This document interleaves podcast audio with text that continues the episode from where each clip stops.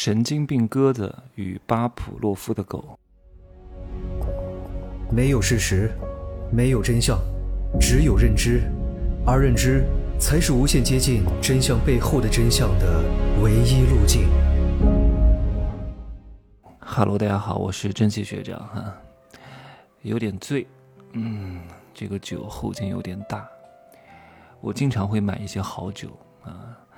那个塔记的，还有下午买了一些红酒，在朋友那买的，他是开葡萄酒进出口公司的，嗯，也不算特别好吧，入门级的，太好的我还不舍得买，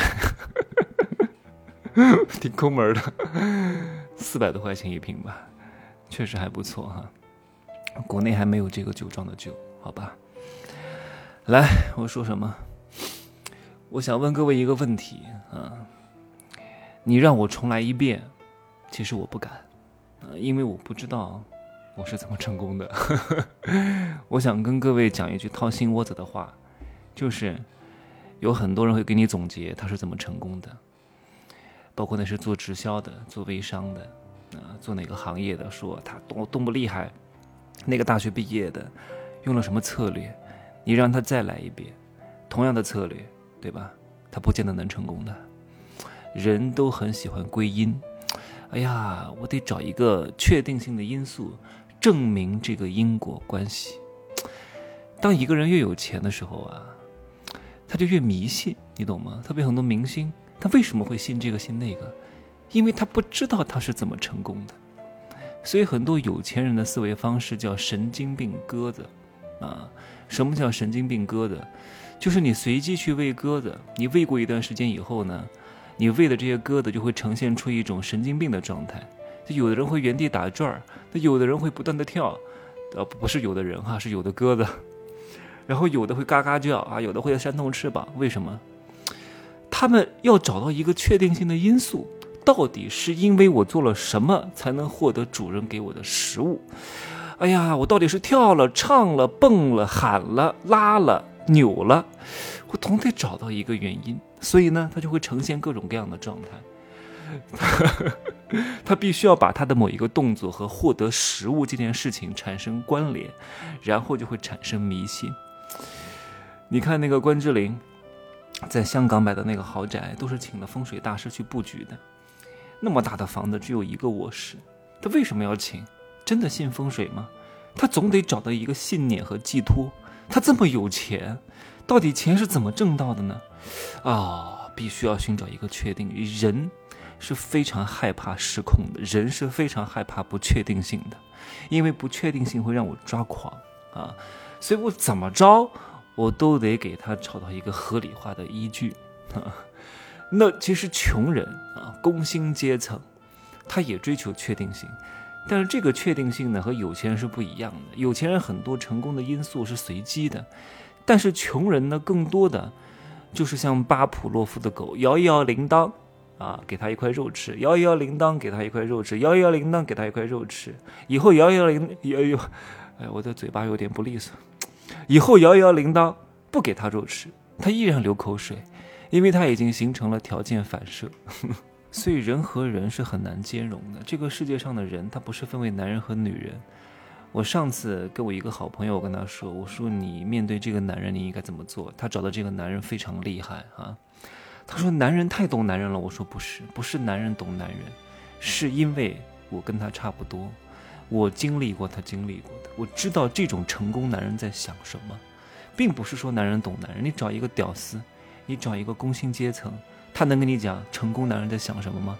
高富帅在想什么吗？对吧？有地位的，啊，有钱的。”对吧？有声望的在想什么的吗？他想不到的，因为他没有到那个阶段。我之所以能了解他，是因为第一，我是男人，这是一个基础面，但是这不重要，对吧？更多的是人性，因为人越往上走，其实不分男女了啊，在雌雄同体的世界里，不分性别，只有人性。我知道他拥有这些东西会想什么，这也是我为什么马上要开一个成功男人的情感底层需求的课。因为我清楚，这些有钱男人他到底在想什么，我把这些东西讲给各位听，各位就能够很好的 嗯，你懂的啊，不给各位承诺啊，因为确实，我如果说你听了之后就一定会怎么样不好，因为事在人为啊，你听了之后你得去做，要看你的条件的，你条件很差，一个癞蛤蟆，你再怎么弄，其实也很难找到王子的啊，所以呢，我不能给各位这样的高的期待。所以你看，很多有钱人为什么会搞气功？什么徒手抓蛇？那普通人就很难想象。诶，这些人脑子有毛病吧？怎么还相信气功大师徒手抓蛇？他没法理解，你懂吗？因为有钱啊，特别是很多突然就发财的人，是一种玄学，你懂吗？玄学就是总是欠那么点火候啊。但是穷人不一样，工薪阶层呢？他不相信这些东西，他只相信我做什么事情能够拿到什么样的回报。然后呢，如果天上有这种什么大师啊，他们都会很排斥骗子啊，不信，太贵了，那不上，什么玩意儿啊，他都不会去上的。所以他们很难成功，因为他们不相信这种随机性和可能性，不愿意尝试新的东西。他们因循守旧，太渴望这种既定的确定性。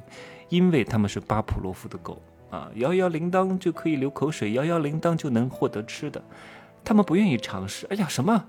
你给我打一个鼓，不会有东西的。我只相信铃铛，所以，所以很多人他是很难有钱的。像我们能够走到现在啊，不仅是我，凡是能够获得一定事业成就的人，各位，我们一定要用结果说话。这个人不管他长得有多帅，腹肌有八块，二两肉有多大，这都不重要，重要的是他到底有没有结果。这个结果他就是有钱。我不能，我不是说很俗哈，因为钱真的是能够代表这个人的综合实力，他的智慧，他的行动力，他的判断力，对吧？他勇敢的精神，越挫越有的毅力，是一个综合体现。你只能拿这个去衡量。我看过很多人口口若悬河。跟我讲的特别好，可是他只能拿几千块钱一个月。你你二两肉再大，八块腹肌又能怎么样？你只能拿几千块钱、一万块钱。你不要觉得你有多厉害的，你要认清自己的。钱是一个人综合实力的最终彰显。我们经历过很多痛苦的，凡是成功的人都经历过大量的痛苦、失败、挫折，不可能一蹴而就的。一部分暴发户除外，这部分人。是很隐忍的，不会特别张狂的，真的，除非是他偶尔乍富，他会很张狂，对吧？我有时候视频展现的是为了节目效果，我有时候看到很多这种网红啊，在那炫富，我都说这些，我说这些人太夸张了吧，这这这太炫富了吧？买个箱子一百万，哎呀，我真的不敢这样做，因为我。我他们可能天生条件比我好，天生就是富二代，祖上三代积德，我就是不是特别敢这样哈，因为我很清楚这样做的结果是什么，我还是相对低调一点哈，但是我做的这个行业呢，还必须要靠影响力去赚钱，所以呢，再过几年吧，我现在正在联合一些投资人。准备投一些新兴的项目，啊，培植一些新人，以后慢慢的推居到幕后去哈。所以我要说什么？最后送给各位一句话，请尊重所有有结果的人。这些人不是一蹴而就啊，不是靠拆迁赚到的钱。那当然有这样的人除外哈。我说的是大多数，一定是经历过你不能承受之痛，才有现在的光环和财富，好吗？祝各位发财啊！最近这两天呢，我应该就会把《成功男人的刚需》这个情感需求这个课拿出来预售啊，应该多少钱？应该是一千一百一十一块钱，预售价啊。然后等全部录完了之后，正式价格应该是一千七八百吧。啊，就这样说啊，拜拜。